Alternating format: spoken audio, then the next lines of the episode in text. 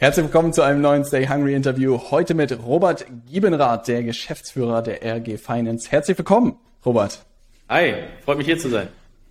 Ich freue mich ja, in der Vorbereitung habe ich von ganz vielen Seiten gehört, Robert, du musst Robert unbedingt ins äh, Podcast-Interview holen. Na, alle haben gesagt, der Typ hat richtig was auf dem Kasten. Dazu kam, dass ich, habe es in der Vorbereitung schon gesagt, natürlich Finanzen, glaube ich, bei dem einen oder anderen so ein blinder oder eine offene Flanke ist. Ne? Und umso mehr freue ich mich, dass du heute hier bist. Ne? Jawohl. Willst du mal kurz berichten, was äh, ihr tut bei euch bei RG Finance, äh, was euer tägliches Geschäft ist? Ja, klar, gerne. Also RG Finance ist externer CFO. Also mit der ganzen Company, mit meinen Mitarbeitern, mit meinem Team sind wir externer CFO, haben rund 20 Leute bei uns derzeit, stellen auch ein bis zwei Monate an. Und ähm, wir helfen als externer CFO Wachstumsunternehmen bei den Finanzen. CFO steht für Chief Financial Officer oder Finanzchef zu Deutsch, kaufmännischer Leiter sozusagen. Das heißt, wir kümmern uns um den Zahlenbereich. Es sind dann im Wesentlichen drei Punkte. Einmal, dass das ganze Rechnungswesen, Backoffice, Buchhaltungskram einfach von den Prozessen stimmt, möglichst automatisiert ist, man da nicht äh, keinen Stress mit hat, die Zahlen richtig und schnell hat und nicht eineinhalb Monate später mhm. vom Steuerbüro und dann Management und Kontostand und die BWA zwei Monate alt. Das ist äh, meistens der Stand, wie oftmals ist, gerade äh, wenn Unternehmen im Wachstum sind. Das wollen wir nicht haben. Der zweite Block ist dann Controlling, also KPIs, Liquiditätsplanung, Finanzplanung, Plan-Ist-Vergleiche. Das machen wir komplett done for you. Wir bringen die Software mit, wir bringen die Controller mit. Und auf der Basis können wir dann finanzstrategisch beraten zur Skalierung, Margenerhöhung, Unternehmenswerterhöhung und auch durchaus drei bis fünfmal derzeit im Jahr auch eine Unternehmenstransaktion, also ein Verkauf oder ein Zukauf. Ja, das hört sich ja erstmal, muss ich sagen, für viele, glaube ich, nach der Lösung an, nach der alle suchen, oder? Also ich weiß noch den Moment, als ich irgendwie meinen Monatsabschluss losgeworden bin an jemanden aus meinem Team und nicht mehr diese blöden Belege und sowas sortieren und raussuchen musste. Das war ja schon für mich so, ja boah, endlich bin ich den Mist los, ne?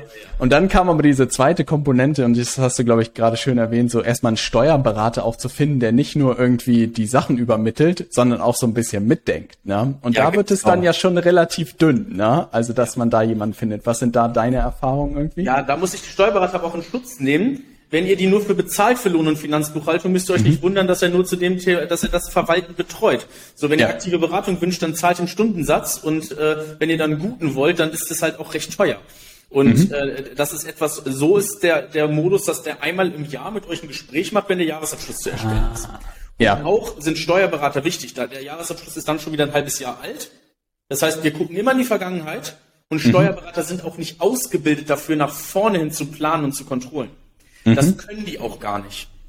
Ähm, ich habe zum Beispiel, ich bilde Steuerberater in Liquiditätsplanung aus. Ich bin dafür Dozent, also nach Fortbild Fortbildungsinstitut. Also das ist, da sind die oft sehr blank. Ähm, was, was, äh, was halt wichtig ist, sozusagen, das eine ist nach vorne gestaltend, das andere ist nach hinten verwaltend.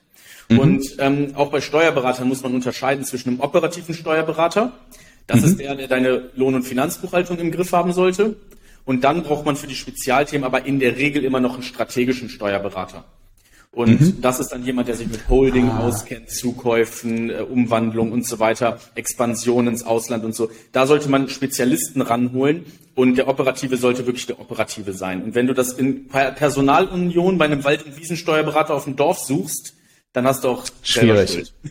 Ja, das kann ich mir vorstellen, dass das ein bisschen schwierig wird. Zumindest der beratende Part wird wahrscheinlich ein bisschen tricky. Ja. ja. Und erzähl mal Kunden sozusagen, du hast äh, Wachstumsunternehmen sozusagen gesagt. Gibt's da Branchen oder habt ihr einen Schwerpunkt oder habt ihr so, ah, das ist ja eigentlich perfekte Überleitung so, was wächst im Moment, Robert? Ne? Was ja, sind die Branchen, ja, wo was los ist? Und was sind vielleicht auch die Branchen, die so ein bisschen auf dem absteigenden Ast sind?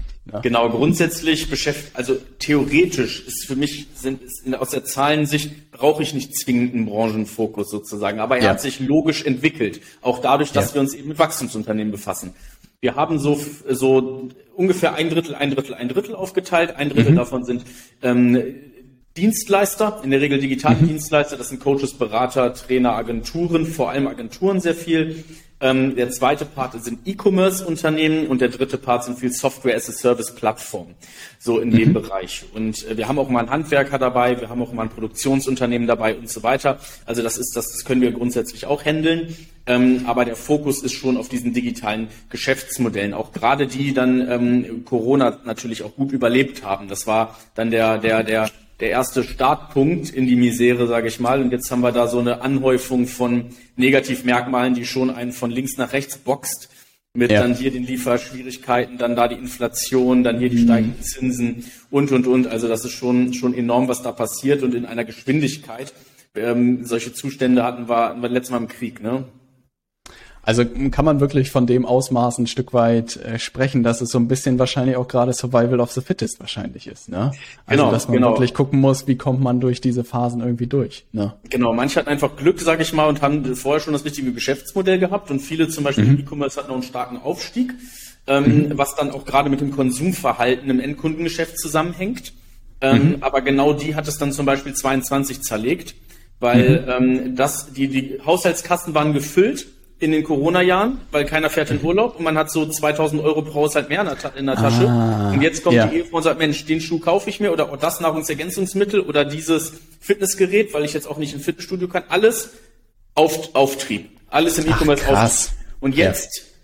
Corona-Restriktionen gehen zurück. Im Juni habe ich kaum Platz im Flieger bekommen, als ich in Urlaub wollte. Äh, Ganz stand, Deutschland in Flieger, ja. In Hamburg stand ich drei Stunden in einer irgendeiner fünf Kilometer Schlange. Das war enorm. Krass. Und ähm, und und deswegen wurden die Haushaltskassen geleert und jetzt haben alle Angst vor der Energienachzahlung, die jetzt im Winter kommt. Und auf einmal wird natürlich gespart bei den Nice-to-Have-Produkten. Und auf einmal ja. bist du wieder im Negativtrend. Aber wir haben jetzt halt, man muss halt wissen, wir haben jetzt ein Konsumverhalten aktuell, gerade jetzt November, Dezember. Dezember geht's wieder hoch, November, Black Friday geht bisschen hoch. Ne? Ich sag mal Oktober und Anfang des Novembers haben wir ein Konsumverhalten in Deutschland beim Endkundengeschäft gehabt, wie es Stichtag März 20 mit Corona war. Das heißt, wir haben einen Einbruch gehabt, Corona, Krass. keiner weiß, was passiert, alle kaufen nur noch Klopapier und Nudeln und es ist ja, an den März 20 erinnere ich mich auch noch. Ja. Genau. Und genau den gleichen Punkt haben wir gerade konstant gehabt im letzten halben Jahr. Krass. Ja. Krass. Und das ist natürlich etwas, was so ein, was teilweise im E-Commerce extrem reinhaut, ne? Aber so, ja. ich sag mal so, wenn man so als, als digitaler Dienstleister unterwegs ist, schnell, was du gesagt hast, Survival of the Fittest, wer ist am anpassungsfähigsten. Ja. Ähm, das sind ja dann die, die auch viel überlebt haben. Ich habe teilweise, ich habe teilweise mit Leuten gesprochen, äh, vor denen ich nur den Hut ziehe, einen Galeristen, der innerhalb von, der im April 20, einen Monat nach Corona, hat er seine, hat er seine digitale Galerie und einen E-Commerce-Shop für Kunst gelauncht. Also Im super, Ernst? Ja, super schnell. Geil. Geld verdient noch und nöcher. Also unglaublich. Und äh, sowas ist halt, sowas ist halt, dafür ziehe ich meinen Hut vor, vor dieser unternehmerischen Geschwindigkeit im Kopf. Und ja. deswegen geht es auch ein bisschen darum, also wenn man jetzt, man weiß, welche Auswirkungen kommen und man weiß auch, was für Einschläge kommen und man kann auch wissen, dass als digitaler Dienstleister, wenn man auch nicht direkt betroffen ist, deine Kunden werden betroffen sein. Ja. Es wird Leute geben, die deine Rechnung nicht zahlen können. Es wird Leute ja. geben, die im Sales nicht auftauchen. Das musst du auf dem Schirm haben. Wenn du jetzt deine Liquidität nicht nach vorne planst und damit rechnest, dass diese Geld eingeht, dann musst du dich auch nicht wundern. Wir sind im, wir sind im Nebel und wenn du jetzt noch nicht mal die Scheinwerfer anmachst, was Aber ist schwierig. heißt du nicht annähernd auf Sicht fährst, dann wird's halt, dann wird's halt insgesamt schwer und dann wird's auch schwer, als Gewinner aus dieser Krise zu kommen. Weil die Krise bringt auch viele Chancen mit sich, über die spricht kaum einer. Ey, und das ist das Coole, glaube ich jetzt, und das wäre super spannend von dir zu hören, weil ich glaube, dass es gerade ruckelt, kriegt, glaube ich, der Letzte auch mit. Ne? Und ja. das wäre auch aus deiner Brille auch mal unglaublich spannend zu hören. Auch gerade du hast die Agenturen erwähnt, du hast irgendwie die Coaches auch erwähnt, vielleicht auch Coaching- und Beratungsunternehmen, die schon ein bisschen größer sind. Ne? Ja. Kannst du ein bisschen berichten, so wie man die Scheinwerfer bestenfalls irgendwie anmacht? Ich kann mir vorstellen, sowas wie finanzielle Reichweite, also dass man sehr auf ich gehe ins Geld und ich erinnere mich, Jeff Bezos hat irgendwie die Tage einen Brief veröffentlicht, man sollte jetzt besser nicht den Kühlschrank kaufen, ne, sondern vielleicht sein Geld ein bisschen zusammenhalten, man könnte dann besser schlafen. Und da dachte ich mir, fuck, wenn selbst Jeff Bezos das sagt, ja, ja dass ja. man jetzt mit größeren Investitionen ein bisschen zurückhalten sollte, dann ist da wahrscheinlich was dran. Ne? Was genau. würdest du sagen? Was sind so die Punkte, was man im Blick haben sollte? Genau, Kohle zusammenhalten ist definitiv etwas. Also Cash is King ist hier mehr denn je die Devise. Und ich rate eh schon, gerade auch Wachstumsunternehmen, und das ist etwas, was normalerweise, wo viele jetzt sich an den Kopf fassen und sagen, Mensch, wie soll ich denn das schaffen? Aber sechs Monate Fixkosten auf dem Konto zu haben. Ja. So, ne? Ja, das Guck ist für das. viele wahrscheinlich völlig illusorisch, oder? Ja, genau. Und deswegen, das ist, kriegt man am Anfang recht zügig hin. Ja. Das kriegt man hin, wenn man fünf Jahre am Markt ist. Ja. In der Zwischenzeit musst du halt aufpassen. Wenn du skalierst, wenn du jetzt pro, pro Monat zwei Mitarbeiter einstellst, ne, dann zahlst du zweimal 3.000 Euro so, hast du die 6.000 Euro und musst das schon wieder 36.000 Euro mehr auf dem Konto haben. Ne? Das kriegst du so schnell halt nicht hin. Und, äh, ne? Stimmt, ähm, wenn man das dann hochrechnet, dann ist das schnell genau. viel Geld. Ne? Dann brauchst du ja. schon viel Marge, ne, was backen bleibt. Und äh, da muss man halt aufpassen, dass man auch hier die Geschwindigkeit vielleicht ein Stück weit zurücknimmt und auf mhm. nachhaltigeres Wachstum geht. Und gerade auch hier was jetzt super zentral ist in so einer Phase ist, auch äh, die, die Bestandskunden weiter zu sichern. Ne? Ja. Und, ähm, und, und da halt seinen Fokus drauf zu legen, eine gute Arbeit auch einfach äh, abzuliefern. Ähm, mhm. und äh, dieses auf Sicht fahren, das ist halt etwas, was gemacht werden muss. Es reicht wirklich nicht, was ich vorhin gesagt habe. Dieses Management bei Kontostand und ich gucke in Rückspiegel der BWA. Das reicht nicht mehr. Du musst wirklich ja. mal nach vorne deine Liquidität planen. Mhm. Wenn du die nicht planst, kannst du ja auch nicht gucken, ob sich die Investition jetzt trägt oder nicht. Wie willst du ein ja, Szenario stimmt. aufstellen auf der Basis? So, mhm. das ist alles nur, das ist alles nur in deinem Kopf. Und das ist auch im Kopf vom Unternehmer. Was ist, wenn du jetzt mit zwei Wochen Corona ausfällst? Wer kann eine Entscheidung treffen? Keiner. Du ja, kannst deine, du. Kannst, ja. kannst keine zweite Führungsebene aufbauen, weil du keine Zahlen zur Verfügung hast. Wie willst du auf KPI-Basis steuern, wenn du keine KPIs definierst? Mhm. Schwer. Und deswegen ist das, das Wichtigste sind kurzfristige Zahlen. Das heißt eine Liquiditätsplanung, die auf, die auf auch Bankkonten basiert und dass du KPIs hast, die du dir wirklich wöchentlich anguckst, deine Haupt, deine Haupt-KPIs, ne? Und das ist also Key Performance Indicators, deine wichtigsten Kennzahlen. Sowas, ähm, wie dann eben der Kontostand, wie dann eben das abgeschlossene Auftragsvolumen, wie dann eben offene Forderungen, weil die fehlen auf dem Konto.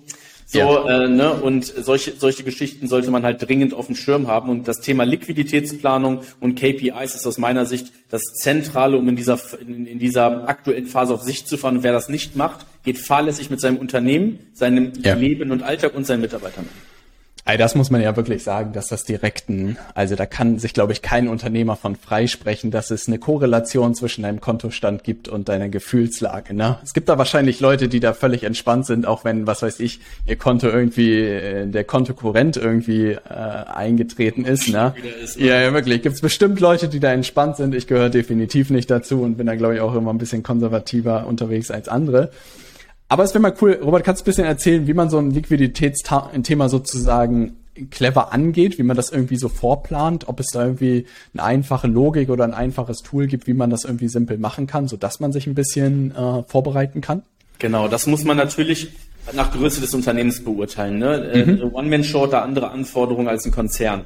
So, mhm. und äh, das ist natürlich dann entsprechend branchenabhängig auf der einen Seite, aber vor allem dann eben. Äh, Nehmen wir mal eine One-Man-Show. Was wird's einem Selbstständigen Coach raten? Was würde der denn bestenfalls irgendwie machen, um da entspannt durchzukommen? Also der braucht, und das ist wirklich, das ist das, das Wichtigste ist, der braucht Ordnung.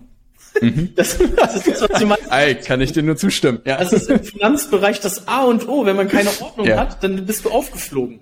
Das ja. heißt, wenn du deine Belege nicht pünktlich einreißt und so weiter, dann hast du eh keine Übersicht. Und ja. ähm, das muss halt ein bisschen gegeben sein. Du musst einfach es muss nicht deine Stärke sein. Du darfst der kreative Vertriebler sein. Das ist alles in Ordnung. Aber ja. auch du musst deine Stärke stärken. Das ist alles gut. Aber 80-20. Sei einfach ja. kein Vollidiot. Und wenn du Unternehmer bist, dann gehört das dazu, dass du nicht, dass du nicht wie der letzte Schluri unterwegs bist und hab einfach mal so 20, dieses 80-20 Prinzip. Kümmer dich mal um 20 Prozent um dein Backoffice und deine Ordnung. Dann hast du ja. schon viel geschafft. Und dann braucht es wirklich ich sag mal, bis fünf Mitarbeiter reicht es easy, eine, einfach eine gute Excel-Tabelle zu haben. Ja. Google Ey, das Sheets ist aber, so, ne? das ist so witzig.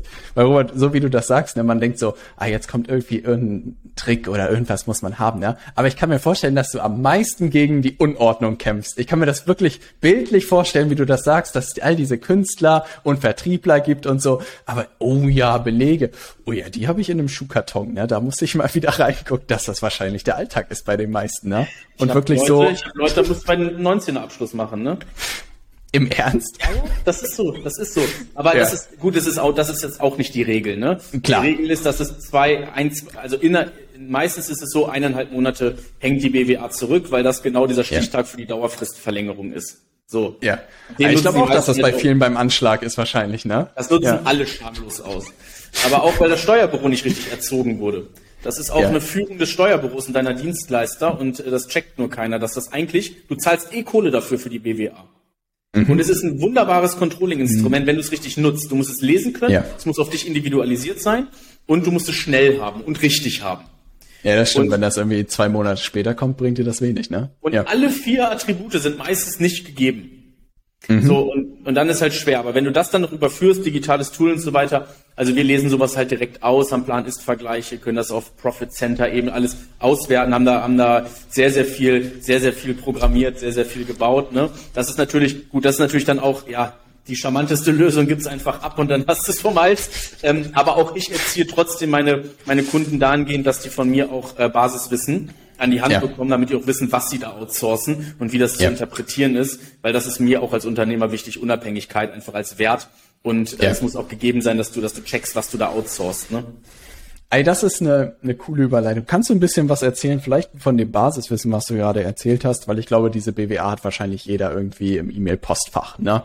Manchmal später, manchmal früher. Ne? Ja. Was sind so die Sachen, auf die du gucken würdest, die, die wichtig sind? Ne? Weil zum Beispiel, ich habe im letzten Jahr, habe ich mir einfach mal, das darfst du keinem erzählen, habe ich mir einfach mal so Quoten ausgerechnet, sozusagen, ja. was an Kosten ich hatte, wie viel Personal war zum ja, genau Umsatz, irgendwie Marketingbudget zum Umsatz, all solche Sachen. Das ist mir, hm, also eigentlich ganz spannend, wie das alles irgendwie ja, zusammenhängt.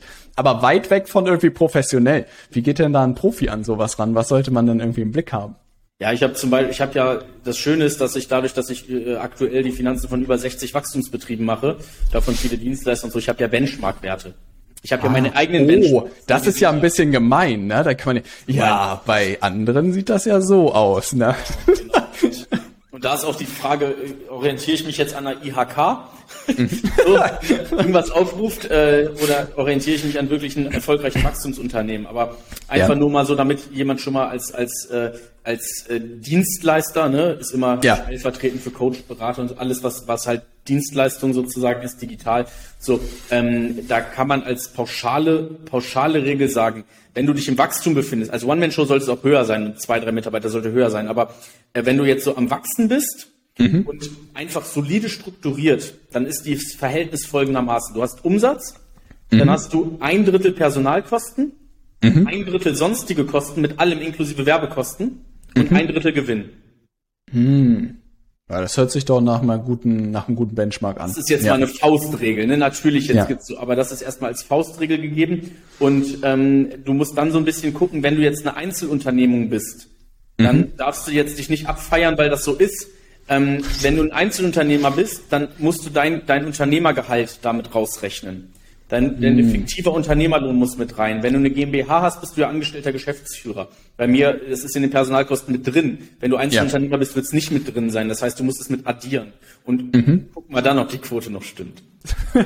ah, das kann ich mir vorstellen. Dann kommt das natürlich ein bisschen ins Kippen, das Ganze. Ne? Ja, oh, geil, ich habe hier 33 Prozent, Unternehmerlohn runter zwei. So, das ist dann, ne, ja, passiert. Ne? Ah, da kann man sich natürlich ein bisschen selbst betrügen, ne? Aber ja. das ist doch eine, eine, eine gesunde Aufteilung, habe ich das Gefühl. Und ich habe auch das Gefühl, dass eine Richtung, auf die ich immer sozusagen ziele. Ich glaube, im letzten Jahr haben wir das auch ohne Probleme irgendwie hinbekommen. Sind wir genau, glaube ich, bei 30 Prozent rausgekommen. Ich glaube, ja. ein Großteil waren wirklich Werbekosten, ein Drittel waren genau Personalkosten, wie du das gesagt hast. Und das ist aber auch cool, Robert, für dich ist es so, du siehst das jeden Tag, ne, diese Benchmarks und diese Zahlen. Ja viele sind ja da total im Blindflug unterwegs, ne? Von so DAX-Konzerne, die fünf bis zehn Prozent Marge haben, bis hin zu irgendwelche Marketer, die dir erzählen, wenn du nicht mindestens 50 Prozent Gewinn machst, dann bist du halt total die Wurst, ne? Und man selbst sitzt dann da so, Ja. Aber was ist denn jetzt überhaupt realistisch, ja, ja. ne? Und das ist halt nochmal cool von dir auch zu hören, der halt wirklich über 60 Unternehmen da irgendwie was sieht und sieht, das ist irgendwie möglich. Ne? Gibt es da Ausreißer nach äh, oben, die dir, wo du sagst, so da konnte man auch unternehmerisch nochmal irgendwie was mitnehmen? Ist es dann ein Themen, also ist es ein Thema, das dann vielleicht für Ausreißer sorgt, oder ist es so, was weiß ich, da gibt's Leute, die haben 50, 60, 70 Prozent Marge und man ist selbst so, krass, wie machen die das denn? Ne? Ja. Gibt es solche Fälle, wo du dann selber irgendwie erstaunt bist, wie die das auf die Beine stellen? Gibt es. Und das, ein, und das Ding, was die alle gemeinsam haben, alle, die besser werden als das, mhm. sind abs haben abstrakt gute Prozesse. Echt? Ja. Krass. Ey, das ist die gut, dass das du das sagst. Richtig ja. Weil mit den Prozessen ähm, ziehst du halt dein Personal, dein Personalgerüst runter. Und ähm, die, die sozusagen schlechtere Margen haben, liegt meistens daran, dass die 50 Prozent Personaleinsatz haben. Und das die schmeißen einfach Personal drauf auf die Probleme. Genau. Ja. Das sind auch viele traditionelle äh, Marketingbuden sozusagen. So die traditionellen Marketingunternehmen, die dann auch für, für Konzerne, für gehobenen Mittelstand eine Homepage bauen, irgendwie eine App entwickeln und sowas. Diese klassischen Marketingagenturen, mhm. die haben meistens 50 Prozent Personaleinsatz. Sind aber auch trotzdem bei 30 Prozent Marge, weil die keine Werbekosten haben, weil die zum Beispiel Stimmt, ja Kultusministerium einen Deal ja. mit 2,6 Millionen Euro pro Jahr auf fünf Jahre abgeschlossen haben. Ja, so, die, müssen ja, die brauchen sich da gar keine Sorgen machen, ne? Ja. ja, eben. Und das ist eben etwas auch, wo die ganzen digitalen Marketer sich auch nochmal eine Scheibe von abschneiden können. Mhm. Weil es gibt auch genug Leute, die ein geiles Marketing haben und die Dienstleistung ist wack as fuck. So, und dann musst du dir halt nicht wundern, dass du einfach äh, abstrakt viel immer ausgibst, Customer Acquisition Costs, und auf der anderen Seite einen Bestandskunden nicht hältst. Und dann musst du halt ja. reingehen und sagen, Mensch, wenn die Werbekosten zu hoch sind, dann, dann, dann musst du deine Bestandskunden anders betreuen. Und dann ja. musst du auch auf der Basis mal nach Upsell-Möglichkeiten gucken und so. Dann sind das eher die Themen. Also du musst gucken, wo reißt es aus? Meistens an den beiden Themen Werbekosten oder Personal. Und Personal, mhm. wenn es da ausreißt, sind deine Prozesse scheiße. Und wenn deine Marketing rausreißt, dann gehst du mit deinem Bestandskunden richtig um. Hey, das ist voll das geile Modell was du jetzt so im Nebensatz sagst, weil das kann man ja wirklich super schnell dann eigentlich erkennen, wo es wahrscheinlich klemmt, ne? Also wenn du wahnsinnig viel Personal hast, dann kann man davon ausgehen, dass die Prozesse, dass man da auf jeden Fall noch viel rausholen kann. Und wenn du halt wahnsinnig viel Adspend hast, dann kann man davon ausgehen, ja, wie lange hältst du denn deine Kunden, ne? Genau. Und da muss man. Aber das Interview wird gerade unangenehm. Ja. Dann geht's halt ins Detail und dann muss man halt sich auch das angucken. Qualität des Umsatzes, Monthly Recurring Revenue. Und das sind dann auch die Kennzahlen, die man in einem Finanzmodell hat und die man auch monatlich gegenüberstellt. Und, ja. und, und dann wird's halt interessant, wenn du sowas anfängst zu messen, wenn du darauf anfängst, Maßnahmen zu integrieren. Und wenn du das nach vorne planst sozusagen. Das sind dann die Sachen, die sind wirklich, das bringt und Wert ins Unternehmen. Das bringt Marge nach oben. Und das ist auch mein Anspruch als externer CFO, wo ich sage, Mensch, das, was wir kosten, müssen wir mindestens reinholen und wir machen dein Unternehmen stabiler. Und meistens ja. können wir das sogar überkompensieren, indem man dann genau solche Tipps sich anguckt. Und dadurch, dass ich selber ein digitales, wachsendes Unternehmen bin, relativ prozessaffin, kann ich dann auch eben äh, auch aus dieser... Ja, mit diesen 15 Minuten hattest du mich, ja. Und kann ich auch in diesen, kann ich auch in diesen, ähm, in, in, in den prozessualen Themen kann ich auch ein bisschen Input geben oder können wir Input geben, dadurch, dass wir auch nicht nur dieser staubtrockene Finanz- und Steuerberater sind, sondern auch unternehmerisch denken. Ne? Ja, ey, das ist ein Riesenvorteil aus meiner Sicht. Das ist ganz spannend. Das würde ich gerne, da würde ich gerne deine Sichtweise sozusagen sehen. Wir haben im, im letzten Jahr den Social Selling einen kleinen Selbstlernerkurs sozusagen rausgebracht und haben den zu dem Zeitpunkt, glaube ich, ähm, für 249 Euro verkauft. Ne? Haben den aber wirklich 1500 Mal verkauft. Mhm. Ne? Ähm, war auch so ein bisschen unter der Prämisse, relativ zügig irgendwie Marktanteile ein Stück weit gewinnen, Bestandskunden darüber gewinnen. Viele davon sind dann auch weiterentwickelt. Jetzt bin ich aber irgendwann drauf gekommen, dass ich überlegt habe, hey, ich würde zum einen irgendwie den Support deutlich ausweiten, ja, weil es ein guter Einstieg in unsere Welt war. Und ich habe jetzt den ersten Test gemacht, dass die ersten Leute irgendwie äh, 97 Euro monatlich dafür bezahlen und komplett selber bestimmen können, auch wie lange sie drin bleiben. Ich dachte mir so, ey, das ist der fairste Deal, den es geben kann. Kannst einen Monat machen und alles durchknallen oder kannst halt wirklich sechs bis zwölf Monate auch damit arbeiten. Wohl wissen, dass natürlich immer neue Inhalte, so wie bei Netflix oder so, auch dazukommen müssen, live etc. Kannst du ein bisschen was dazu erzählen, was vielleicht auch die großen Vorteile sind, wenn man in diese, also wo ich noch so ein bisschen stehe, es gibt wenig Beispiele, habe ich das Gefühl, an denen man sich orientieren kann und sagen kann, so das ist so bewährt. In Amerika gibt es so diese Membership-Sites, aber so aus M&A-Zeiten und so oder was sich aufgeschnappt hat, ist natürlich so Recurring Revenue das attraktivste, was man machen kann, oder nicht? Ja. Ja, ja, genau. Also gerade wenn man sozusagen äh, sein Unternehmen, also ich gucke immer, was, was mache ich immer bei Unternehmen? Ich gucke immer mit einer Unternehmenswertbrille. Ich mhm. komme aus dem M&A, ich war in einer Consulting-Boutique auf M&A spezialisiert. Unternehmensbewertung war schon immer mein, mein, mein Steckenpferd sozusagen. Da habe ich schon damals meine Bachelorarbeit und so drüber geschrieben. so, ähm, das, das, das, das habe ich hoch und runter gebetet und ich habe mittlerweile auch ein eigenes Konzept für Unternehmensbewertungen. Und ähm, das richtet sich in der Praxis, richtet sich, ist eigentlich ist immer relativ simpel. Du nimmst das Ergebnis vor Zinsen und Steuern, den sogenannten EBIT, Earnings mhm. Before Interest and Tax, und auf der Basis nimmst du einen Branchenmultiplikator. Mhm. Und der liegt ah. dann zwischen 5 und 8. Das mhm. heißt, du machst 100.000 Euro Gewinn vor Steuern, rechnest das mal 5 und hat ein Unternehmen ist 500.000 wert. Okay. So. Und jetzt kannst du aber dieser Multiple zwischen 5 und 8 ist so die Basis. Der kann auch mal bei einem reinen Amazon FBA, da liegt der bei zwei. Ach krass. Bei einem, bei einem ja. komplett monthly recurring revenue driven Software SaaS-Unternehmen, Software as a Service, liegt der teilweise bei 15. So. Weil du einfach diese Beständigkeit und Sicherheit ja. sozusagen hast, dass der Umsatz reinkommt. Genau, und weil es skalierbar ist wie sonst was und du keine mehr Mitarbeiter brauchst, wenn du es einfach aufdrehst. Und äh, das ist halt das Ding. So bei Agenturen ist es auch so oder Dienstleistern so, das Recurring Revenue ist okay, aber du musst auf der anderen Seite auch die Kapazitäten dir angucken mit Mitarbeitern.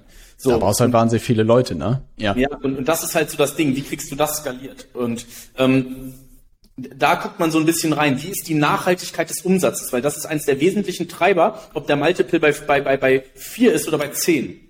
Und ja. da musst du halt reingucken und auch wieder ein Wachstumsmodell dahinter ist. Da geht es auch noch um Wachstumsgeschwindigkeit, Markt, Kunden. Ähm, aber wie gesagt, auch dieses Monthly Recurring Revenue, Churn Rate, wie viele Kunden springen ab, das ist für dich eines der wichtigsten Kennzahlen, ja. damit du ein System hast. Und, und da ist dann halt auch die Frage so, Mensch, mache ich in Monat, Monatslaufzeiten? Äh, wie lange halte ich die denn durchschnittlich drin? Wie, wie, äh, wie sieht's aus, wenn ich Jahreslaufzeiten mache? Da muss man mal einen Split testen, so, ne? In so eine Richtung ja. gedacht und äh, muss mal sagen, Mensch, okay, und wie viel schließe ich dann davon ab und äh, wie viele bleiben dann nach dem Jahr drin und so weiter. Und mhm. wie erhöhe ich auch meinen Kundenwert, mein Customer Lifetime Value? Wie kriege ja. ich den denn noch erhöht? Wie kann ich die Kunden weiter begleiten? Welche Probleme haben die auf der nächsten Ebene? Und sowas muss man sich halt mit angucken, unternehmerisch, ne? Aber das ist so cool, dass, dass du das am Ende sagst, weil ich habe das Gefühl, es bringt unglaublich viel Sicherheit auch in die Firma und das ist ja auch das, was du gesagt hast, wie kann man es noch stabiler irgendwie aufstellen ne? und überhaupt über solche Sachen nachzudenken. Ich glaube, bei den Tool-Anbietern und bei Software war das immer schon so klar, dass man das monatlich zahlt. Ich habe das Gefühl, keine Ahnung, Beratung bietet eigentlich die Möglichkeit, auch gerade ja. wenn du sagst, was weiß ich, jahresweise zusammenzuarbeiten und ich kann mir vorstellen, dass ihr wahrscheinlich auch eine monatliche Gebühr habt, ne, die einfach über die gesamte Laufzeit der Zusammenarbeit sozusagen läuft und Best Case nie aufhört. Ne. Ja, ja, das genau. kann man ja in der Beratung bestenfalls auch ein Stück weit hinbekommen. Ne? Richtig, richtig. In solche Richtungen gedacht ist immer gut, das zu stabilisieren. Und es ist ein wirklich schönes Gefühl zu wissen, du musst keinen einzigen Neukunden abschließen, das 20% Marge, weil dein Monthly Recurring Revenue deckt halt einfach, überdeckt deine Fixkosten. Ich habe gestern eine, ich hab einen Podcast entdeckt, der sich in Amerika damit beschäftigt, irgendwie Membership Geeks, kostet 65 Dollar, bringt den Leuten am Ende bei, wie Membership Sites funktioniert. Die haben einfach 7000 Kunden. Ne? Mhm.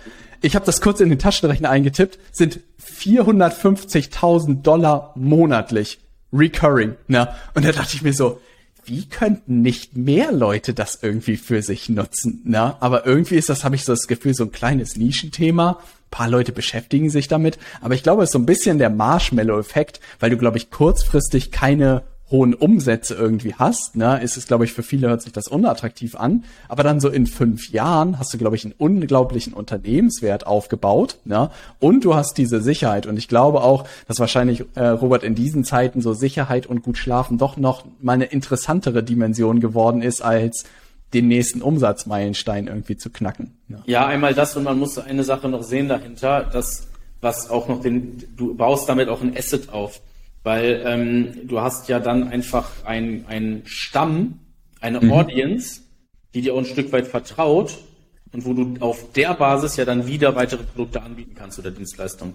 Ja, Und ich glaube, das ist halt ganz wichtig, weil das höre ich auch immer von Freunden, die Softwareunternehmen aufgebaut haben, dieser Gedanke des Assets, den man auch irgendwann verkaufen kann. Und das glaube ich ja was Problematisches, was man irgendwie zumindest bei Beratung und Coaching hat, das häufig mit dem Gesicht irgendwie verbunden ist und dadurch ein bisschen schwieriger geworden ist. Ne? Aber gibt's das auch Möglichkeiten. vielleicht. Genau, gibt's auch mittlerweile Möglichkeiten. Ne? Ei. Uh, Okay, BWA haben wir, habe ich schon mal einen groben Blick. Die Zahlen habe ich im Blick mit den Systemprozessen sozusagen, ist äh, spannend. Was würdest du sagen, nächstes Jahr ist natürlich ein bisschen in die Kugel reingucken, ne? Gibt es irgendwelche Indikationen, die du selbst irgendwie im Blick hast, wo du sagst, hey, Frühling nächstes Jahr, Sonne scheint und es wird alles ein bisschen leichter? Oder gibt es Vorzeichen, die sagen, das wird jetzt noch ein paar, paar Monate schleppend weitergehen? Ja, ich sag mal so, ähm, du hast halt, du kannst jetzt angucken halt so, das ist wie Regen so, ne? Äh, ja, Regen ist erstmal unangenehm, auf der anderen Seite wachsen auf einmal wieder die Blumen so, ne? Ja. Ähm, und, und bist du jetzt Blume oder bist du aus Zucker? So, das ist dann halt die Frage, ne? Ähm, äh, Guter Vergleich, ja. Was du jetzt machst so. Ähm, das, deswegen muss man da halt einfach sich das anschauen, dass du dort zu den Gewinnern gehörst. Und was zum Beispiel, es wird super viele Insolvenzen geben. Mhm. Das ist die ganze Zeit nur künstlich verschoben. Mhm. Seit Anfang 2020 ist es künstlich verschoben, dadurch, dass erst die Insolvenzantragspflicht aufgehoben worden ist, dann wurde, dann wurden die Gelder da reingepumpt und zum Beispiel einfach jetzt mal eine Sache sehen, so, der durchschnittliche mittelständische Produktionsunternehmer hat eine Marge zwischen 5 und 15 Prozent irgendwie. Eher niedriger so. Ja. Und der hat aber auch sehr viele Investitionen in Maschinen, Abschreibungen und so weiter. Und der hat jetzt viele Umsatzeinbußen in Corona. Jetzt nimmt er Hilfen auf. Viele deutsche Mittelständler nehmen Hilfen auf. Mitte 2020. Diese Hilfen waren alle zwei Jahre zins- und tilgungsfrei. Wann fangen sie an, Kapitaldienst leisten zu müssen? Mitte 22. Ging das Geld in Investitionen? Nein, damit wurden Löcher gestopft. Ja. Also kein Mehrumsatz durch diese aufgenommenen Darlehen. Zusätzlich zu einer fünfprozentigen Marge kommt jetzt noch eine Kapitaldienst, eine Tilgung auf fünf Jahre, die die so nicht drin haben. Wenn die 500k aufgenommen haben, müssen die zusätzlich im Jahr 100.000 Euro tilgen plus die Zinsen. Das dann kommen noch, dann kommen noch schöne äh, Energiepreise dazu. Da ist, ist ja wirklich dann Zeit. Und ähm, entweder wird jetzt abstrakte Subventionspakete geben oder wieder Aussetzung der Insolvenzantragspflicht, aber alles verzögert das nur. Und es muss und wird knallen. Und wenn im Mittelstand es knallt, dann hast du jetzt auf der anderen Seite, wenn du ein stabiles Unternehmen hast, mit Cash is King gefolgt, du hast eine Liquiditätsplanung, du steuerst dein Unternehmen auf KPI-Ebene, du hast eine gut strukturierte BWA, du bist relativ ordentlich, hast jetzt versäumst nicht deine Steuerzahlungen, die dich dann auch durch die Mangel nehmen können. Und ja. ähm, wenn, wenn du da gut aufgestellt bist, dann wirkt das jetzt aber einem Trend entgegen, und zwar dem, dem Fachkräftemangel. Weil jetzt werden auf einmal wieder, flutet es wieder mit Arbeitnehmern. Und mm. wir haben ja die abstrakte Situation, dass wir so viele Scheißzustände haben und dazu noch einen Fachkräftemangel.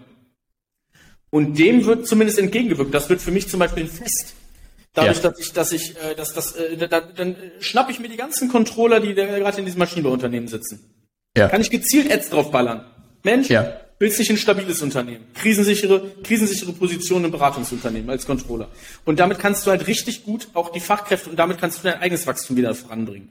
Natürlich mhm. verlieren auch viele, auch, auch, das wird auch vielen Dienstleistern so gehen, die werden auch wieder, dadurch, dass die ihre Forderungen nicht im Griff haben, ja. werden die, werden zum Beispiel, du schaltest Ads für Mittelstand, ähm, um Mitarbeiter zu gewinnen, so Social ja. Recruiting, wie es viele machen so.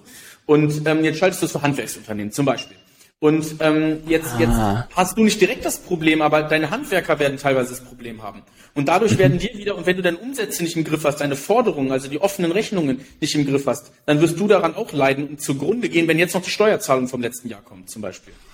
Und dann hast du auf einmal das Problem. Und das wird vielen so gehen, die ihre Zahlen nicht im Griff haben. Die werden halt gehäutet in der nächsten Zeit.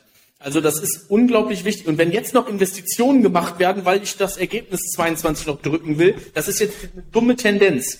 Ja. Wenn du, wenn du unter diesen sechs Monaten Fixkosten bist. Und das heißt, wenn du hier jetzt Scheiße baust, dann verlierst du auch noch deine Kunden. Und dann sind, mhm. und dann sind die anderen Gewinner da und die schnappen sich die Kunden und deine Mitarbeiter.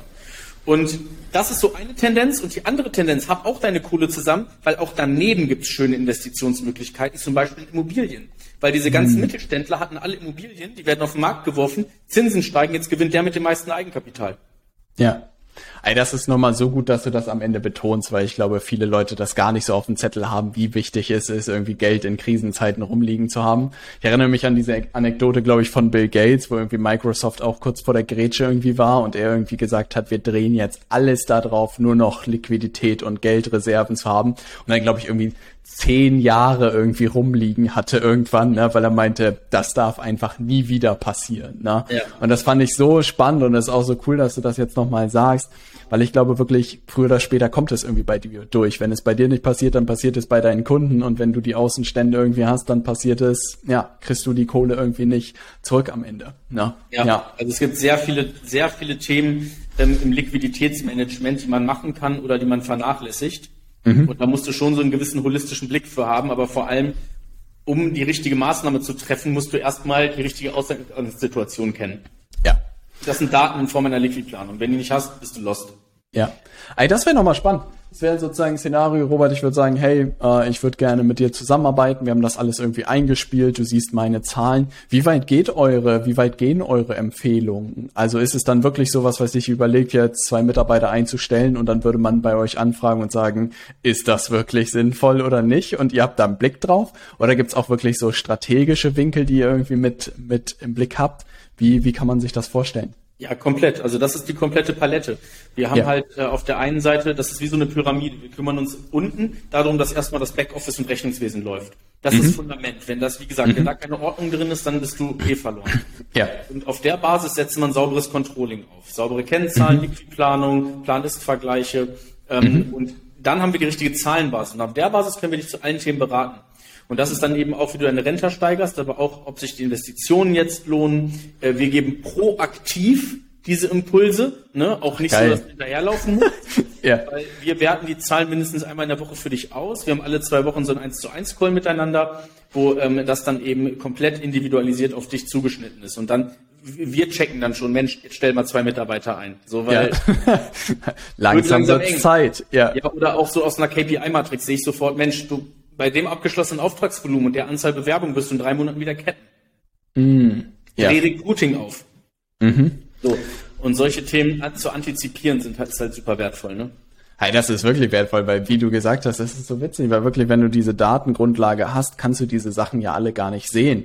Und für mich war das lange auch immer so, ja, das zeigt mir nur Retroperspektiv, was irgendwie gelaufen ist, kann mir aber so wahnsinnig wenig über die Zukunft sagen. Aber wenn man das wirklich halt so in Realtime hinbekommt, dann kann man ja wahnsinnig viel daraus eigentlich lernen und auch für das eigene Unternehmen irgendwie ein Stück weit mitnehmen. Und gerade, glaube ich, bei größeren Teams und Mitarbeitereinstellungen wird das ja nochmal deutlich komplexer und deutlich sensibler, wenn man den Cashflow etc. irgendwie nicht im Blick hat. Ne? Genau, genau. Und ja, und das ist aber auch, und auch muss man sich über eine Sache bewusst sein, so, ähm, gerade in dieser volatilen Zeit, in der wir sind, wenn du als Geschäftsführer deine Zahlen nicht im Griff hast, dann bist du, da, du musst die im Griff haben, rechtlich. Ja. Du hast halt, du hast halt solche Themen, ähm, was auch, was, was halt richtig lecker ist, ist Insolvenzantragspflichten, ne? Es kann mhm. auch einmal sein, dass es einfach mal kurz äh, dünner auf dem Konto aussieht. Das geht auch als Einzelunternehmer noch schneller, als wenn du ein Team hast und so. Ja. Ähm, weil da dann, da, das ist halt sensibel, das ist halt äh, viel kleinteiliger. Und wenn du dann deine Daten nicht hast und jetzt ist es eng auf dem Konto. Ja gut, du weißt, es ist eng, dann schiebe ich halt eine Zahlung und schiebe noch die nächste Zahlung, den überweise ich einfach nächste Woche. Ja. So, jetzt knallt's aber doch in sechs Monaten. Jetzt kommt der Insolvenzverwalter und guckt an und sagt, Mensch, Dezember 22 hast du aber schon die ganzen Zahlungen geschoben, ohne das abzusprechen. Mhm. Das heißt, du warst schon insolvenzantragspflichtig, weil du in den nächsten 21 Tagen deinen Forderungen, deinen Verbindlichkeiten nicht nachkommen konntest. Krass. Du sagst, ja, aber ich habe ja geschoben. Ja, Meister, auf dem Papier, nach Fälligkeiten, warst du zahlungsunfähig. Ja. Torheit schützt vor Strafe nicht. Du hast keine Liquidplanung gehabt, du hast es nicht im Blick gehabt, du hast es so gemacht. Das heißt, du, bist Insol du hast Insolvenzverschleppung begangen. Was bedeutet mhm. das? Jede Zahlung an Mitarbeiter, Ads, an alles, was du bisher getan hast, kann er von dir privat zurückverlangen. Krass. Ja, stimmt. So. Als Geschäftsführer ist man da wirklich gut in der Pflicht, das alles am, im Griff zu haben, ne? Ja. Richtig am Arsch. Das heißt, du hast auch einfach an, äh, Anforderungen rechtlicher Natur an dieses Thema. Und gerade wenn es jetzt so eine volatile Zeit ist und es so schnell gehen kann, dass sich sowas dreht, ich hatte, wie gesagt, ich hatte auch einen äh, Unternehmer, ähm, da wollten wir Anfang des Jahres für 16 Millionen die Firma verkaufen. Und Im September haben wir mit dem Insolvenzverwalter gesprochen, weil sechsstelliger Adspend und der ROAS ist von sechs auf zwei abgeschmiert.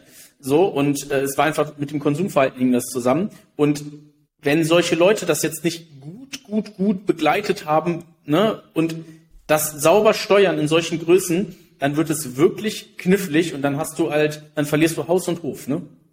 Ey, das ist wirklich krass, ne? Ja, weil da birgt man wahrscheinlich auch persönlich, ne, als Geschäftsführer für solche das Sachen. Private.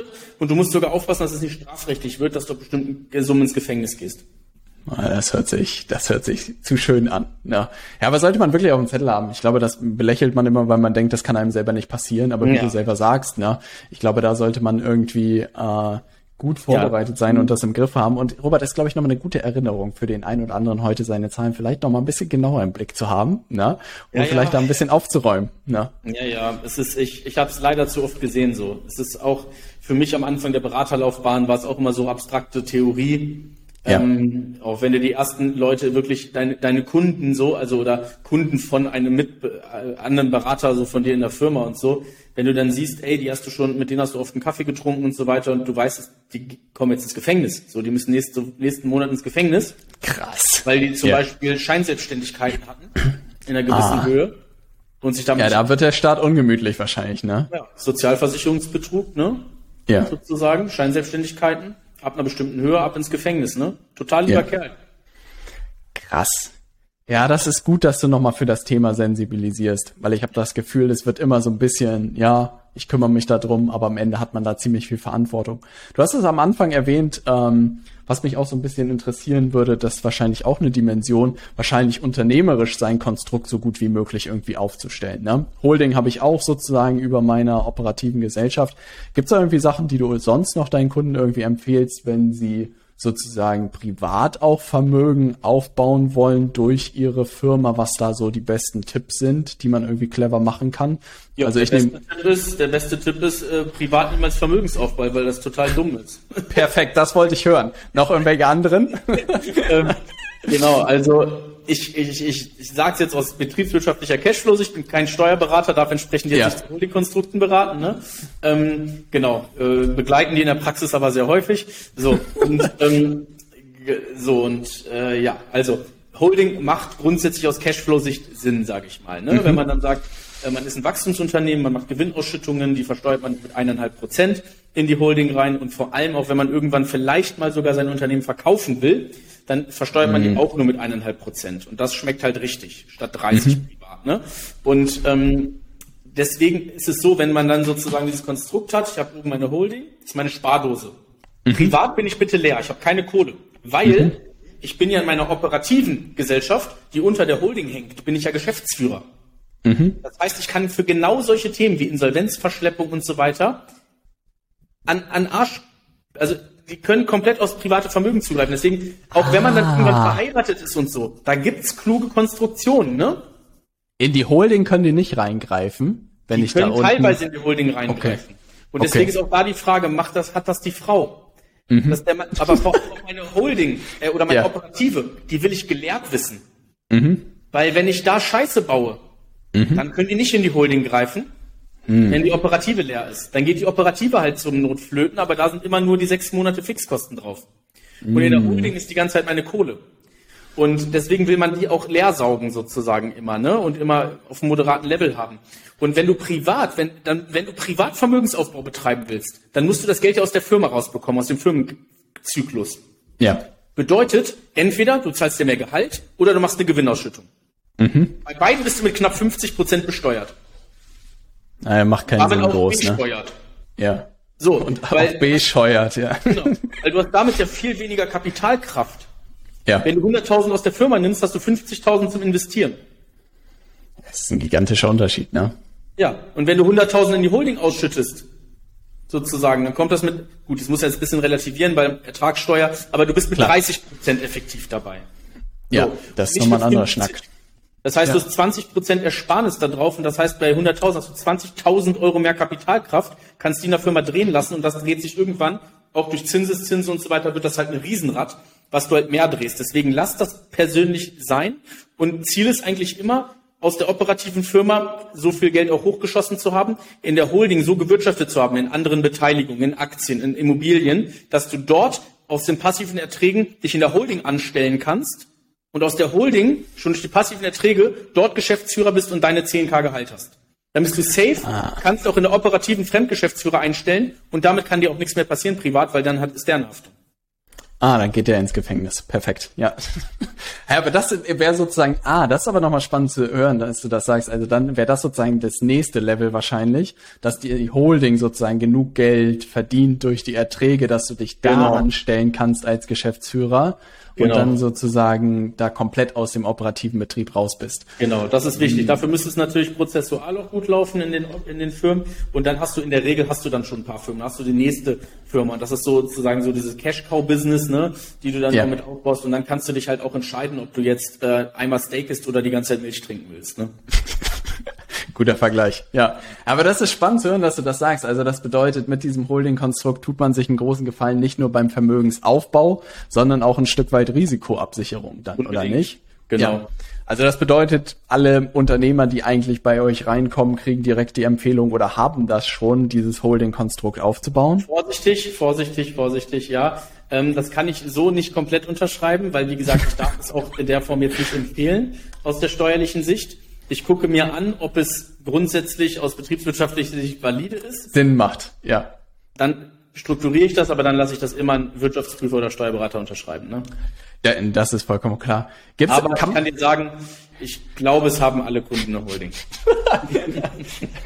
Könnte so sein. Kann man das im Nachhinein eigentlich einziehen? Also du kannst doch das Problem haben, dass deine Firma schon irgendwie zu viel Wert hat, oder nicht? Also ist es dann nicht recht tricky, das noch irgendwie hinzubekommen, oder kriegt man das irgendwie hin? Äh, Das kriegst du meistens hin, manchmal ist es ein bisschen Okay. komplexer. Ja, das ist, das kann ein ganz schöner Pain in the ass sein, ähm, das zu machen, weil du hast teilweise auch, äh, kommt drauf an, wie die, wie die, wie die Beteiligungsverhältnisse auch sind. Ob du einen Partner hast mit 50-50, dann wird's Ah. hässlicher. Und so, Ja. ähm, da musst du so Umweg über GmbH, KKG gehen und so, also, oder eine Einzelfirma erstmal eine OHG und dann einbringen und so. Also da gibt's verschiedene Wege. Ähm, normal, also, aber an sich, wenn du jetzt einfach eine Firma hast und die schon 10 Millionen wert, und du hast einfach noch keine Holding bis 100% Gesellschafter, dann ist das nicht so schlimm. Dann gibt es nämlich zwei Wege. Du kannst entweder kaufst du dir die ab, dann deckst du damit 10 Millionen Vermögen auf und musst die versteuern. Ja. Wäre ein bisschen dumm.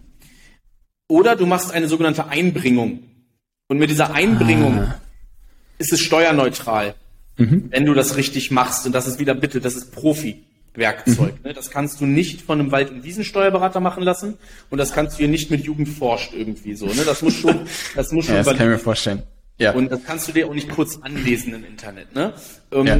Das muss halt gut gemacht sein. Und dann hast du es nach Umwandlungsgesetz geht's dann da rein und äh, dann hast du ähm, alles drin und kannst auch die Gewinnausschüttungen so machen mit diesen 1,5 Prozent Privileg. Aber du hast eine sieben Jahre Sperrfrist auf dem Unternehmensverkauf. Krass. Ah, Und- ja. Das ist auch fair dann sozusagen, weil du halt nicht Steuer aufdeckst. Ja. So, aber es schmilzt jedes Jahr ein Siebtel ab. Also Okay. auch wenn du dann nach ein paar Jahren hast du dann schon, lohnt es sich schon. Ne? Ja. Ey, was mich mir natürlich noch interessieren würde, ist, Robert, ey, das Konzept, was ihr da habt, ist ja, also hört sich einfach wahnsinnig gut an. Ne? Wie bist du da unternehmerisch selbst hingekommen? Ne? Du hast erzählt, äh, im Controlling gearbeitet, im M&A gemacht, ne, das begleitet. Wie ging das los, die Reise? Einfach gesagt, ich mache mich jetzt selbstständig. Wir haben in der Vorbereitung festgestellt, dass wir bei demselben merkwürdigen Event waren ne? und wirklich relativ naiv, glaube ich, irgendwie einen Vortrag vor irgendwelchen Leuten gehalten Ja, ja, haben. ja, ja. Und seitdem ist ja viel passiert. Ne? Und Ja. das ist ja cool zu sehen. Genau, also ich äh, hab, ich komme aus dem Leistungssport selber ähm, und habe dann eben relativ Welche Sportart? Tischtennis habe ich Bundesliga. Niemals. Ja, ja, ja. Witzig, ey. ich habe auch nicht auf dem Niveau, aber auch gerne Tischtennis gespielt. Geil. Ja. Genau, genau. Ist ein, ist ein paar, paar Jahre und ein paar Kilo her. ähm, und äh, danach sozusagen habe ich dann auch, äh, da war ich verletzt und so, habe Sprung in den Bundeskader beziehungsweise in die in dieses in den Profisport nicht geschafft und habe dann Ja. recht früh meine Ersatzdroge gesucht sozusagen und dann bin ich da sehr früh schon in die Unternehmensberatung geschlittert ähm, und äh, habe dann sozusagen dort eben war ich dann auch Projektleiter, habe äh, hab in viele Arbeit, viele viele Wochenstunden gehabt, viele viele Haare verloren und ähm, habe eben dort auch Unternehmenstransaktionen begleitet, Controlling eingeführt und so weiter, viel Kapitalakquise gemacht und ähm, dann habe ich mich vor gut, das habe ich sehr lange gemacht und mhm. vor gut drei Jahren habe ich mich dann mit dem Konzept externer CFO mit RG Finance selbstständig gemacht. Cool, und da bist du als One-Man-Show sozusagen gestartet und hast gesagt, oh. hey, ich kann das für euch übernehmen, weil das dürfte ja im, im Verkauf und Vertrieb dürfte das ja eigentlich ein recht dankbares Konzept sein, oder nicht? Ja, vor allem, also es gab's halt nicht, ne? Ähm, ja. Das, das Ding ist, ich habe es halt recherchiert, ich habe auch alle Domains, die so heißen so. Äh, also Geil. Halt wirklich ja. nicht. Und ja. ähm, es gibt mittlerweile ein paar Nachzügler, die das versuchen. Ähm, wir sind jetzt aber mit knapp knapp 20 Mann die größten bisher sozusagen, wachsen auch ganz gut. Und ja, ähm, ja ist, ein, ist aus meiner Sicht halt ein recht logisches Konzept, weil wenn du dir so einen CFO anstellen willst, kostet der 10k aufwärts. Mhm. Zusätzlich musst du die ganze Software anschaffen. Mhm. Ich habe die Software einmal angeschafft, sogar in deutlich höherem Maße, weit sechsstellig, ja. und mache die jetzt für viele zugänglich Mhm. Dadurch, dass wir Ressourcen bündeln, zum Beispiel mein Teamleiter ist der ehemalige Geschäftsführer und CFO von Fujifilm Europa. Den kannst cool. du dir so nicht einkaufen für, für ein paar, Schwierig. Paar Euro. Ja. Und wir machen das halt in der Regel nutzbar für den Preis von einem normalen Mitarbeiter. So. Ja. Und das ist dann halt recht attraktiv sozusagen und recht logisch, das auch so zu machen, weil wir da auch, auch noch das fachübergreifende Know-how auch aus IT, Steuern, Recht und so weiter mitbringen. Ne? Ja, also das ist, glaube ich, wirklich eine unglaublich, also das ist ja immer die, die Rechnung, die man wahrscheinlich aufmacht, was würde es mich selber kosten, da einen Profi hinzusetzen und der könnte ja, wie du, du selbst sagst, ne, die Software niemals sozusagen mitbringen, ne? Ja, ja. Und dann wärst du ja bei einem relativ äh, teure Preispunkt und das ist ja ein äh, starkes Ding. So, Höhen und Tiefen auf deiner unternehmerischen Reise auf 20 Leute ist ja schon eine Anzahl oder ist das alles, ist das alles smoochy entlang des Weges irgendwie gelaufen? Ähm, ehrlicherweise beim Start natürlich so, ich habe halt recht, es kam recht schnell Corona, wo ich selber so ein bisschen auch die Vertriebswege und so weiter umdenken musste und ja. äh, auch ein paar Herausforderungen hatte, gleich, gleich teures Office angeschafft, zack, alle Homeoffice und so. Also gab schon, gab schon ein paar Themen. Ähm, jetzt mittlerweile kommen alle ganz gerne ins Office sozusagen hier. Wir ja. sind jetzt auf 830 Quadratmeter hier hingezogen, haben halt wunderschönes Office so. Ähm, also gab da schon einige Herausforderungen, natürlich. Auch dann gerade in der Skalierungsthematik und dann auch ähm, wie man das dann, wie man teilweise auch meine Sicht auf solche Dinge dann den Mitarbeitern teacht und so, damit äh, auch das, das multiplizierbar wird, weil ich habe schon ein bisschen anderen Blickwinkel auf Firmen so und, ja. ähm, und, und, und ja, habe da halt sehr sehr tiefes Branchen-Know-how, aber auch das Zahlen-Know-how und das halt so ein bisschen wir haben sehr viel, sehr viel Mitarbeiterschulung betrieben und so weiter. Also haben schon viele Themen mitgenommen. Auf der anderen Seite bin ich aber auch von Anfang an gut geplant. Mhm. Hätte mich auch gewundert, wenn nicht. Ja. Wäre wär komisch und es wäre auch sehr peinlich, wenn ich Liquiditätsthemen hätte. So ähm, will ich das oder vermeide ich das natürlich äh, yeah. sehr stark und bin da eher konservativ unterwegs natürlich. Dadurch haben wir ein recht moderates, sehr gutes Wachstum und dadurch, dass wir auch sehr lange mit dem Kunden zusammenarbeiten und dass gerade dieser Monthly Recurring Revenue ist, bin ich zum Glück in der ganz komfortablen Lage. Ich kann natürlich auch Leuten helfen, denen es gerade nicht so gut geht, sozusagen. Also ich habe ja, ja, auch diese Marktschwankungen nehme ich nicht ganz so mit. Und dadurch ist ein relativ stabiles Geschäftsmodell, äh, was natürlich viel Einmalinvestitionen fordert. Ich habe am Anfang sehr viel private Kohle reingegeben, auch sechsstellig, mhm. muss man Krass. sagen. Also damit waren alle Ersparnisse auch weg. Ja. Und musste dann auch laufen, ne? Also bin ja. schon Klassiker, bin schon ja. Finanzer, obwohl Finanzer all in gegangen, ne? Ja, aber ich glaube, das habe ich auch immer wieder beobachtet. Wenn das Konto irgendwie leerer wird, dann macht man plötzlich irgendwie Abschlüsse und dann funktioniert das auch irgendwie. Na, aber ja, gibt es eine Korrelation dazwischen. Ey, aber super spannend zu hören, auch wirklich auf 20 Leute zu wachsen, ist ja ein Riesenthema und größte Herausforderung wahrscheinlich gute Leute zu finden, oder? Ja, in der Tat. Also wir sind mit Kunden, da haben wir nicht so das Problem. Ja. Ähm, eher das Mitarbeiterthema natürlich. Also wir, wir suchen halt sehr geskillte Leute, das sind dann ausgebildete ja. Leute, im Masterstudium dann irgendwo in den Big Four gearbeitet oder irgendwie ähm, in der Consulting-Branche oder als Head of Finance irgendwo. Und das sind dann die Leute, die wir da brauchen. Und das sind natürlich auf der einen Seite sehr teure Leute, auf der anderen Seite natürlich auch, ähm, auch grundsätzlich natürlich ein bisschen schwerer zu finden und ja. ähm, und auch rar, ne, weil das musst du auch erstmal ja. machen wollen. Das ist auch recht recht geskillt und auch tief tiefes Know-how dann an der Stelle. Also das ist natürlich immer, immer so ein Ding, aber deswegen wachsen wir da auch sehr moderat und, und, und terminieren eher die Kunden vor und so weiter, dass wir da gute Qualität aufrechterhalten. Ne? Ja, ist doch cool, weil das kann ich mir auch vorstellen. Das ist ja ein relativ intimes Thema auch. Ne? Genau. Also das kann man ja wirklich so benennen, dass du dann sozusagen jemanden sich sozusagen nackt machst. Jedes Mal, wenn ja. ich zum Jahresabschluss fahre bei meinem Steuerberater oder wieder drüber gehen, fühle ich mich wie in die Schulzeit versetzt. Ne? Yeah. Ja, hier, hier sind deine Schulnoten, Robert. Und ja, ich bin schon immer so, oh ja, dieses Jahr, da ist das, glaube ich, gut gelaufen. Ne? Und ich denke mir, das zu jemandem zu öffnen, dann willst du ja auch einen Profi auf der Gegenseite haben. Da, da, was weiß ich, wirst du ja mit Geschäftsführerinnen und Geschäftsführern zu tun haben und dann kann ja nicht da jemand irgendwie sitzen, der das überhaupt nicht durchschaut, das Thema. Genau, ne? deswegen ja. brauche ich da gute Leute, das ist natürlich super wichtig. Da kann ich nicht jeden hinsetzen. Ähm, und aber auch zum Beispiel direkt vom ersten Kontakt, wenn wir sozusagen so ein Erstgespräch haben, wo ich auch komplett die Zahlen einmal durchflüge. Das ist ja. dann auch immer ein liebevolles Auseinandernehmen, aber dann auch wieder zusammensetzen. Also das ja. manchmal, da lege ich natürlich den Finger in die Wunde, aber es bringt halt sehr viel. Dann, ähm, da muss man nicht die Samthandschuhe anfassen. Aber wir haben davor auch immer Vertraulichkeitsvereinbarungen und so. Und wären wir nicht diskret, äh, dann würden wir nicht so schnell, dann würden wir sehr schnell vom Markt weg sein. Ich glaube auch, dass ich das äh, sehr schnell rumsprechen würde. Na. Genau, genau. Hey Robert, letzte, letzte Frage würde mich wahnsinnig interessieren, sozusagen dieses Unternehmensverkaufsthema. Na?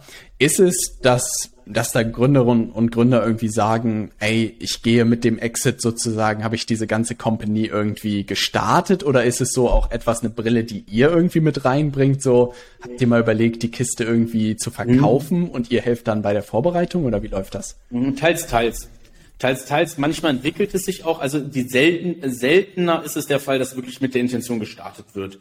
Das okay. ist eher so ein Ding, was so Serienunternehmer machen, so, ne? Ja. Oder eben so die Investoren direkt sind so. Das ist, das ist seltener der Fall. Das kommt eher aus so Gruppen. Ähm, mhm. Weil wenn du, wenn eigentlich ist so oft so das Baby auch, ne, was man dann da eben mit reinnimmt. Aber oftmals auch gerade, ich merke so ein Ding, so ab 10 Millionen Kaufpreis, fangen die meisten an, wirklich ernsthaft auch drüber nachzudenken. so. Ist, ist so. Aber das auch also jeder hat seinen Preis, sagst ja, du? Jeder hat ja. seinen Preis, das ist tatsächlich so. Das ist tatsächlich ja. so. Und äh, auch Ankerkraut hat seinen Preis, auch wenn Nestle kauft. Ne? So ja. die beiden ganz lieben Unternehmer. Ne? so, also jeder hat seinen Preis und du fängst irgendwann an zu überlegen, weil du bist dann halt auch aus dem Gröbsten raus.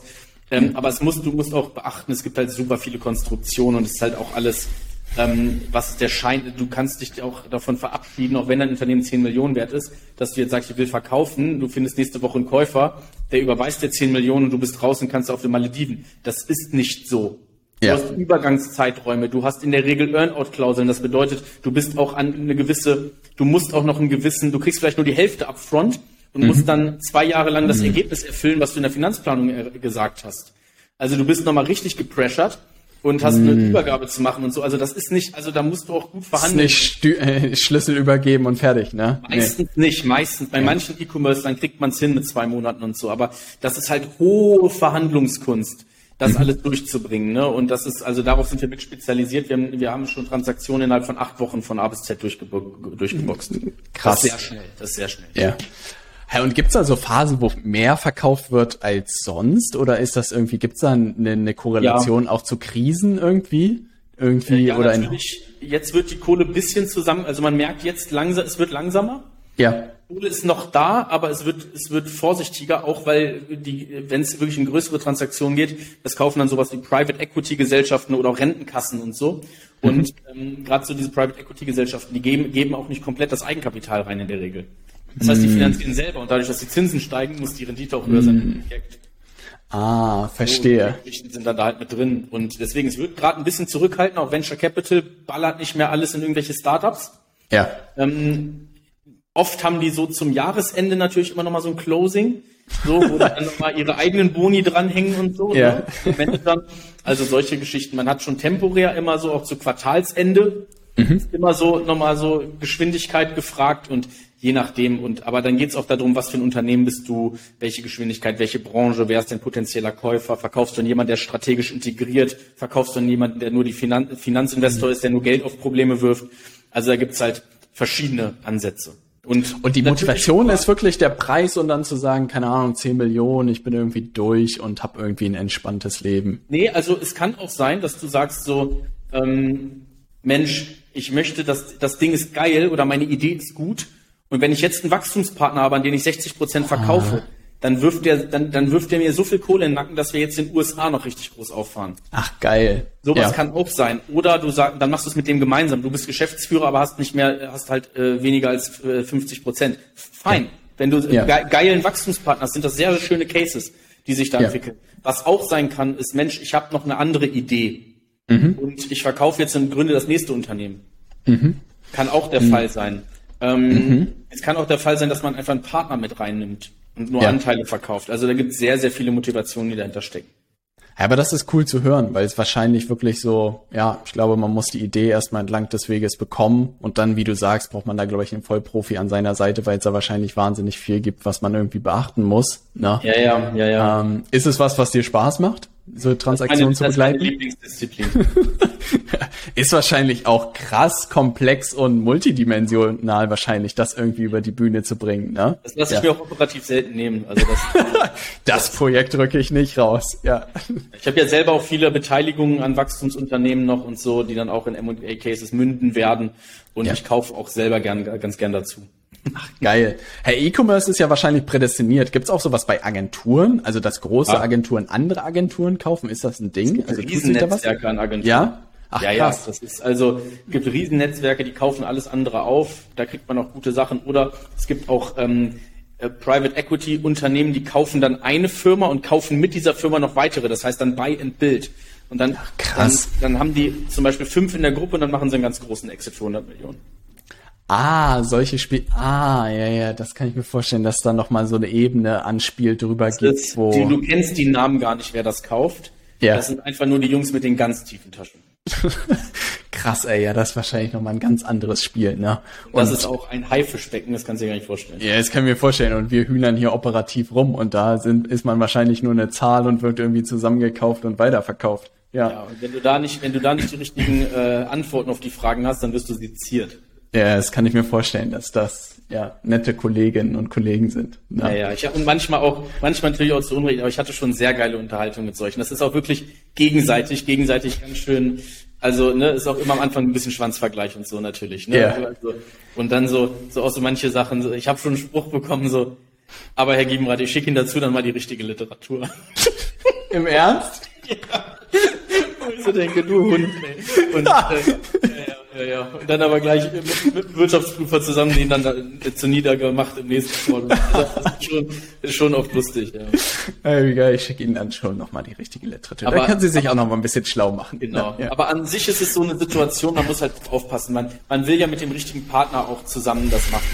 Das, ja. das, das entscheidet sich meistens schon im ersten Gespräch. Da hat man ah, echt? auch Gefühl oder ein schlechtes.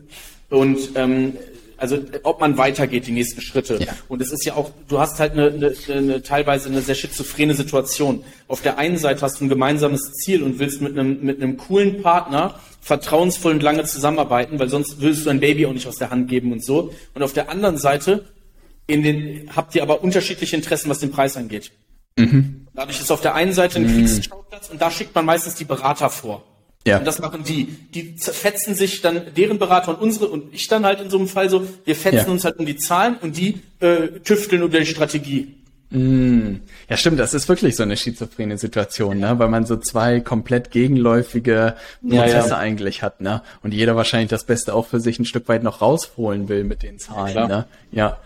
Hey, crazy. Aber geil, ja, das kann ich mir vorstellen, dass du die Projekte nicht rausrückst. Also ich glaube, da lernt man bestimmt auch spannende Leute kennen und das sind bestimmt geile, geile Sachen, die man da irgendwie erlebt. Ja. Aber es sind auch Arbeitsstunden natürlich. Ne? Also das heißt, da bist du dann auch, da gibt's die Calls teilweise bis nachts um eins und morgens um sechs geht's weiter. Und, das ist bestimmt Teil der Strategie auch, ne? Hab ich mal ja, ja, teilweise ja. schon, aber es ist auch einfach viel am Ende. Es ist sehr viel, gerade bei der Vertrags Verhandlungen. Dann kriegst du so, dann hast du so einen Verteiler mit 16 Leuten, wo dann äh, deren deren äh, CFO, das ist auch Harvard-Professor, äh, äh, dann sitzt da die, die PwC, KPMG, die ganzen Wirtschaftsprüfer und so alle im CC und dann wird so der, der Anwalt von unserer Seite aus, kriegt um sechs eine Mail, nachdem wir um eins den letzten Call hatten, kriegt um sechs eine Mail ähm, mit zwei, drei Fragen von dem CFO mit 16 Leuten im CC und eine Stunde später um sieben kommt noch eine Mail, hallo XY, den Luxus, nicht auf unsere E-Mails zu antworten, kannst du dir in dieser Dealphase nicht erlauben.